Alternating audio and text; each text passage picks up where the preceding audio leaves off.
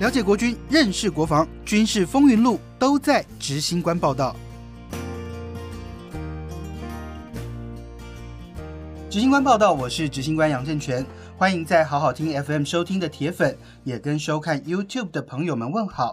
执行官报道是一个全新的军事播客节目，从军中的大小事放眼国际军武情势，要让大家更了解军事，认识国防。当然，我们也要监督国军。也要替不敢发声的国军官兵们说说他们心里的话，同时也帮忙他们跟社会大众来对话。各位想听什么主题，都可以透过好好听的平台，或是我的脸书粉丝团“钢铁军事小组”来告诉我们。我们会找来专家跟大家一起对话，也会把我这几年在军中走跳的经验来跟大家分享，跟大家聊聊天。这是我们开播第一集，当然要有开播第一集的大来宾。而这一集的主题叫做“天空人降好运”。那这个所谓的“天空人降好运”，当然就是要找来在能够征服天空的人。而请到今天的来宾，真的是一个非常有来头。我想他应该也是台湾跳伞没有人比他厉害的人哦。他叫做叶怡胜，他是退役的神龙小组的组长。他有一个很可爱的外号，叫做“空中小叮当”。我们现在就要请宜胜组长，为什么大家要叫你空中小叮当？嗨，主持人全哥及各位听众，大家好，我是叶宜胜。再一次的能够跟听众见面呐，非常的高兴。其实空中小叮当这个名称，我记得是前大指挥官叫潘指挥官帮我取的，因为他不想在神龙小组的表演当中一成的不变。在每一次的表演，他都够希望我能，在安全的前提之下，拿出不一样的节目出来。所以，就其实应该说，过去的军中的这种表演来讲的话，其实大家印象都会觉得有点死板，然后都都会有一点点刻板印象，就是觉得好像什么雄壮威武啊这一种很传统的这种外号。是因为在军中的表演，可能就像全哥所讲的雄壮威武、刚硬，但是。神龙小组的操演给人家一个感觉，就是比较欢乐、比较喜悦，能带给不同的军事领域啊，给所有的全国观众朋友来见面，所以会比较一些欢乐的气氛。那因为我跟一胜组长认识，其实是在一百年的国庆，是的，那一次大家应该其实有一点印象了，就十年前的时候，在总府广场的国庆大典上，要来做这个神龙小组的。天降神兵哦，但是这个天降神兵大概是我看跳伞以来最惊险、最刺激的一次，因为有一半的人没有办法进场。你那一天有进场吗？对不对？有进场，第五个。你那天降落的时候，其实我记得你当时告诉我，你其实那天心情不太好，因为你觉得你降落姿势不漂亮。对啊，其实我要还原当天那个情况啊，因为这十几年来，很多人在探索这个问题，也很多人在问这个问题，可是。当初现役啊嘛，也没办法说很明白的告诉全部的听众朋友或观众朋友。其实那一天在十月八号下午两点半的时候，我们有一次机会要试跳，可是飞机飞到中永和上空待命的时候，一直带一直带，我们很清楚可以看到啊，总统府的位置。其实那个时候风向侧报过来的时候，我记得是大概东北风的六到八里，符合跳伞的所有的天气。可是我也不晓得为什么那天没有让我们跳出来。飞机大概在四点多左右的时候，哦，就直接返航了。一直到十月十号那天正式来了，就是在国庆之前，你们完全没有在总府广场试跳成功过一次。哎，应该是没有试跳过，没有试跳过，所以没有成功不成功的问题。对对，没有成功不成功的问题。我这么认为啦。其实十月十号当天，我们飞机飞到五千尺上空的时候，所有的。气象测报都是东北风。其实我要跟所有观众朋友所讲的是，台湾的气候就分为两大部分。冬天的时候它叫东北风，夏天的时候它叫西南气流。所以十月份它是属于东北风的季节。所以飞机在测报跟地面的三个的 ACT 测报全部都是东北风。所以我们是由南向北飞，有时由北运的方向向台北火车站飞行。过了总统府，大概在三百公尺，也就是在二二八公园后的是我们第一位，就是黄子恩黄将军跳出来。OK，我们都算好的距离，可是，在五千到三千的时候，我们的伞具都依然正常的会在空中行走，并没有所谓的定点的状况。可是，所有的队员到达第一员队员、第二员队员到达三千英尺的时候，那个伞具完全不会动了，也就是碰到对流风。很强烈、很强烈的南风。这个，因为其实我们当时讨论很多，哎就是说在外场跳伞的时候，尤其是在都市里面，嗯因为有高楼大厦林立，这个风场是不是真的会相对比在空旷的场地要更为混乱？还其实是说这个没有关联？其实我在我认为它关联性真的不是非常的大，因为你台北市建筑物再高，顶多是一零一大楼四百多公尺，再过来星光三月五十一层楼，它对风场的影响在空中其实不会这么的明显，只是你在空中的风场的改变，马上的改变或突然的改变，不是我们人为所控制得住的。所以，呃，按照您这样说的说法，就是说，其实当天应该说你们跳下来的时候，一开始都很顺畅，然后到忽然有一个空层的时候，人不太能动，是你没有办法往前，没有办法往后，没有办法是就完全不能动。不能动，我我要回忆一段我在主播台上的那个，因为当天其实我那时候在电视台服务的时候，我是一个人坐在转播台上转播。那我永远记得啊，那时候名单我就这样念念念十二个人，第一个是黄子恩，第二个谁，第三个谁，这样一路念下来。可是我发现进来一二三四五，对哎六呢，好边边。对，然后再来呢，其他人呢？然后我找不到人，那我一个人在那边转播，我就记得，我就拿起手机开始一直在传讯息，问广部的人在哪里，安不安全。然后我还要边打字边讲话，我只记得我乱成一团，然后我也不确定人到底安不安全。然后我就其实那时候我很紧张，因为其实那时候才刚认识，只见过一两次面，可是我会觉得到底人在哪里？其他七个人呢？旁边公车还在跑，旁边还有大楼。我很害怕，我超级害怕。结果那时候光部的传一个人平安在外场，然后我就传了一个在哪里，就再也没有人理我。然后我我那时候其实很害怕。那但后来其实过了好几年之后，是不是有人受伤？其实到三千英尺我们不能动的时候，像我们体重比较重的人会在前面，所以体重重的人，他几乎是垂直下降的。当我们遇到这个问题的时候，因为那个时候我们只有带了两部无线电机，我们在空中就直接大喊。后面体重比较轻的，也就是第七位开始，我们就叫他向后跑，顺着风跑。就是出场嘛？对，就直接让他找出场安全的地方找安全的地方，而绝不会勉强进来。嗯哎，所以很多人说，因为我们的超闪不精进啊，或者是怎么样的造成出场，其实不是。但是这个我我想 应该还是有一些听众会比较好奇的，有人降落在国光号前方，是不是？不是那天我记得在国小有两个，嗯，然后国光号三个，还有个玉泉公园一位，总共在外面所以那个在外头的，他们就是自己找平台的地方。啊。其实我们在前面的时候，包含到中正纪念堂啦，或者是旁边的一些的学校的操场，还有比较空旷的草皮，它都是我们的备降场。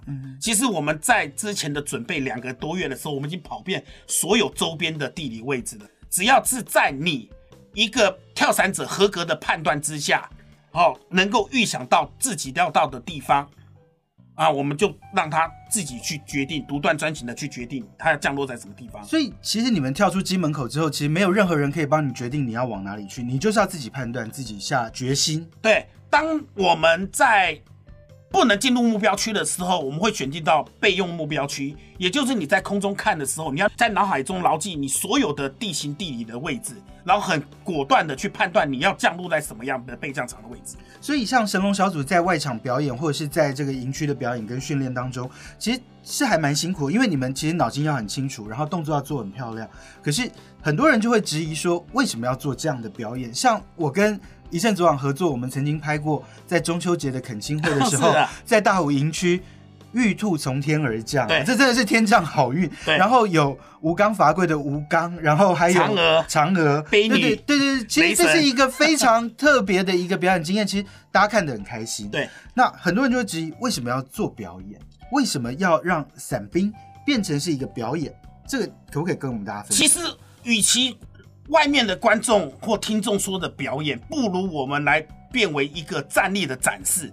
站立的展示，我说过，我们不希望刻薄、比较硬的生生的方式，都是炮声、枪声、打斗声，那个是战力没有错。可是国军的战力也可以融入到一般的观众更深植民心。我相信这么十几年来，我带的所有的外场的表演中，很多人跟我讲，他来一看全民国防，他来参观营区，他最想看的就是神龙小组的跳伞。其实我一直在期待一个画面，我觉得这个我们之前讨论过，就是直棒每年都是战机冲场，然后都是一对操枪表演。但其实我一直很希望能够看到，在一个直棒的活动上面，陆军神龙小组的人从天而降，九个人站在九个守备位置上，我真的觉得那超厉害、超屌的。就是他们下来可以有人在投手球，有人在一垒，有人在二垒，有人在三垒，有人在游击，这样不是很好？可是到底棒球场跳伞安全吗？其实棒球场不管是洲际棒球场还是在青浦的棒球场，我们都去评估过，只要在天后许可之下，我们最大的怕的安危就是它的四个外野的探照灯或者内野的探照灯的看台，因为比较高。对，但是你要去克服，不是不能克服，因为这关系到伞具的性能问题。你要用滑翔力比较好的伞具呢，还是定点垂直下降比较好的环境？这是伞具的选择问题。当然，全哥说的。九个位置，九个人出来之后，每个拿一个手套，或者是把球带下来之后，来直接开球，这是非常好创意。也希望啊，各级的长官也能听到全哥的，希望能够今年可以看得到。对啊。但是你刚刚讲了这个所谓的高高的这个障碍物啦，就是像灯或什么。可是我们在看伞兵基本伞的训练的时候，在全世界最小的伞兵训练场，对在屏东潮州，我记得旁边有庙。是，那那个庙里面以前是不是有烧金纸的金炉哦？有。那那个烟囱如果伞挂在上面会发生什么事啊？其实我带过很多国外的来参访，包含到记者朋友也带过来的话，每个国外的来参访的时候，他们都会说：“这是我看过全世界最小的空降场。”你们可以把伞兵跳到空降场里面，你们这样没有错。我们的导航能力真的，我可以说是全世界最强的。旁边的周遭的障碍物，是因为不是军方的土地，我们也没有权去顾虑到它。可是会在最安全的状况之下，包含到跳出的人数啦，降低跳出的风速等等的安全前提之下，来把伞兵平安的送进空降场里面。但是因为那个场地很小，它其实我不知道观众有没有那个概念。在对地速度上面，就是当 C 幺三洞这样飞过去，一秒，如果说我迟一秒，我迟一两秒，这到前后那个落差会多远？飞机 C 幺三洞的航速是一百三十海里来冲场的，那换算成地速及秒速的话，它一秒钟是飞六十六点一公尺，一秒钟就差六十六点一公尺。对，六十六点一公尺。那就是你们在空中是预定一个人间隔一秒钟跳出？哎，对，因为在现在的时代在变。装备在变，所以我们也从一个人一秒钟开始延长到一个人一点五秒到两秒钟来跳。所以那个间隔距离是变到九十几到一百。是的。可是那你像那个场地那么小，那那么多人一次跳出来，间隔距离那么远哦，我们就开始减少跳出的人数。对，那好，就是如果我现在怕这个人不跳，他在上面卡三秒，哎，这一趟任务是不是就毁了？对，钱哥是问题说的好。每一个的教官所独立培养的是一个独断专行的一个责任感。当他任何飞机上的四个教官有任何的问题的时候，每一个都有权利直接喊取消，而不需要经过最高指挥官来同意。这是我当组长的时候赋予他们的任务，因为这攸关人的性命安全。因为其实尤其我们的空降场，如果大家有去潮州看过跳伞的人都知道。他人跳出来的时候，中间那条马路才会开始管制，对，车子才不会过去。我们还有看过那个车子慢慢开，然后那个人快要降落，其实远远看你会觉得好可怕，这伞跟车子已经要几乎要叠在一起了。那其实我们会很害怕。其实我一开始不懂的时候，觉得好好看，好好看，觉得天空很多水母，啊，很多很多一朵朵伞花很漂亮。可是越看越听你们讲之后，我觉得越看越害怕。看到那个冰站在水泥地上，他腿会不会断掉？然后我第一次听到的时候，我们很近距离听到，我吓了一跳。对，声音很大，那这样 嘣一声，我哇，跟我想的不一样。我以为降落伞下来是人轻轻的，不是。他那下来，我终于知道说啊，为什么你们地面训要那么严格？就是每一个人的脚步下来，什么脚要夹紧，然后要翻滚，对，要减缓那个冲击力。那这个训练其实都不能够放松的吧？对。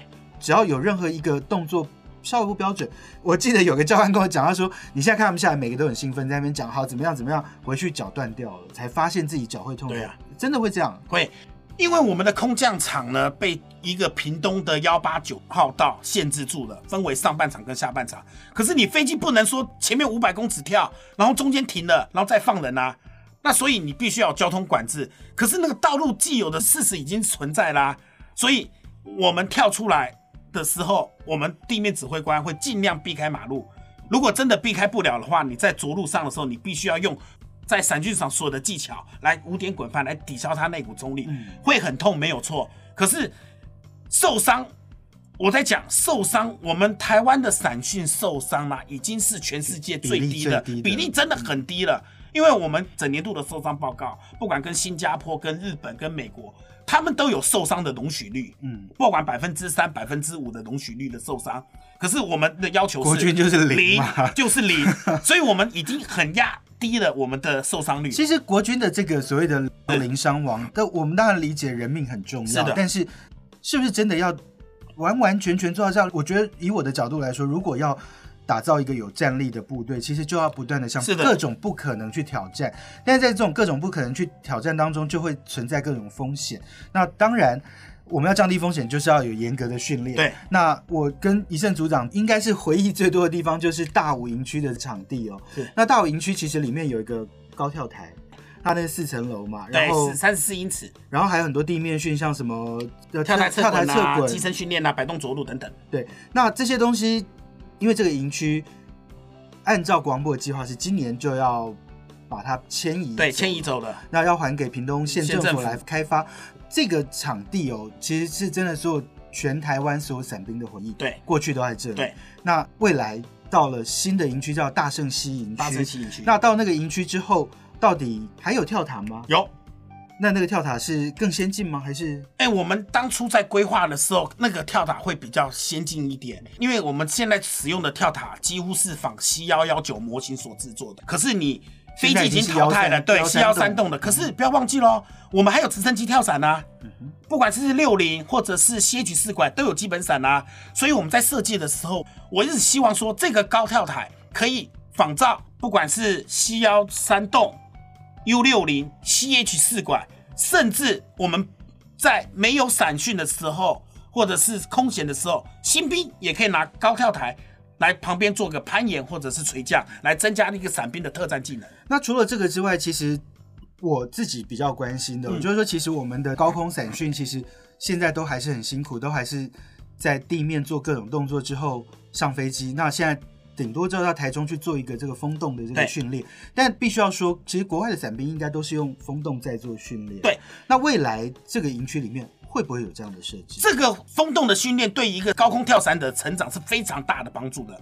我到新加坡去看他们的风洞训练的时候，他们每一个高空跳伞者有六次的风洞训练时间，然后六次每一次是十分钟，十分钟要分六次，包含从最基本的徒手到第六次的武装。循序渐进的来执行这风洞的训练，它是非常非常有帮助的。但是新加坡的深淘沙是军方也是跟民间来做合作。好，换言之来讲，台湾能使用这个风洞，我很赞成要使用风洞，可是我不建议来做风洞。一个风洞造价两三亿，在国防预算来讲，或许很便宜。我说好一点的，包含它有独立的循环系统、下吹上吸的，还有巡外机等等。好，两三亿做下来，可是台湾自行高空跳伞的有多少人？这个成本效益投下去的有用吗？也不含到每年的维修成本，你所有的维修全部掌握在对方国或者是厂商手上。所以，其实我相信，对于伞兵来讲啊，大家这个整个训练要朝向现代科技来说，其实真的是要一步一步的往前是。一步一步的往前走。有些基础训练还是必须要的啦，就是说像这个高跳塔训练或者什么这些，都还是必须要在长远的训练当中，它是最基础的，要怎么样克服高度的恐惧。永远记得大武营区的这个高跳塔，就是以胜组长心心念念就是要把我推上去 然后我也去跳过那人生的 only one，真的弄一次那一次，那一次我真的其实说真的，你站在那个地方，你看着四层楼高，然后你身边没有任何的防护，那要跳下去，我真的心里面感觉那种不只有人生跑马灯，我都觉得那根本是一种玩命跟自杀的一种行为。可是真的跳下来之后，会有一种很奇妙的成就感。那我还记得。我们曾经为了拍摄，要取到最好的角度，一胜组长是把我人推到 C 幺三栋外面，外面我手上绑着摄影机摄影机。可是你知道，真的在高空这样推出去的时候，你从高空俯瞰这个世界，看台湾，真的是不一样的感觉，完完全全的不同。所以呢，其实这个特战伞兵的跳塔经验对我来讲，我认为这是成为特战兵的第一步，也是他们能独立作战的第一步，也是要能够团体合作。做还有最重要的是，你要不服输、不畏惧的最重要的一个训练了。对，今天第一集的节目就请到了叶一胜组长来跟我们谈谈天空人天降好运，也希望大家过年好运到。我们下次再会，拜拜。拜拜。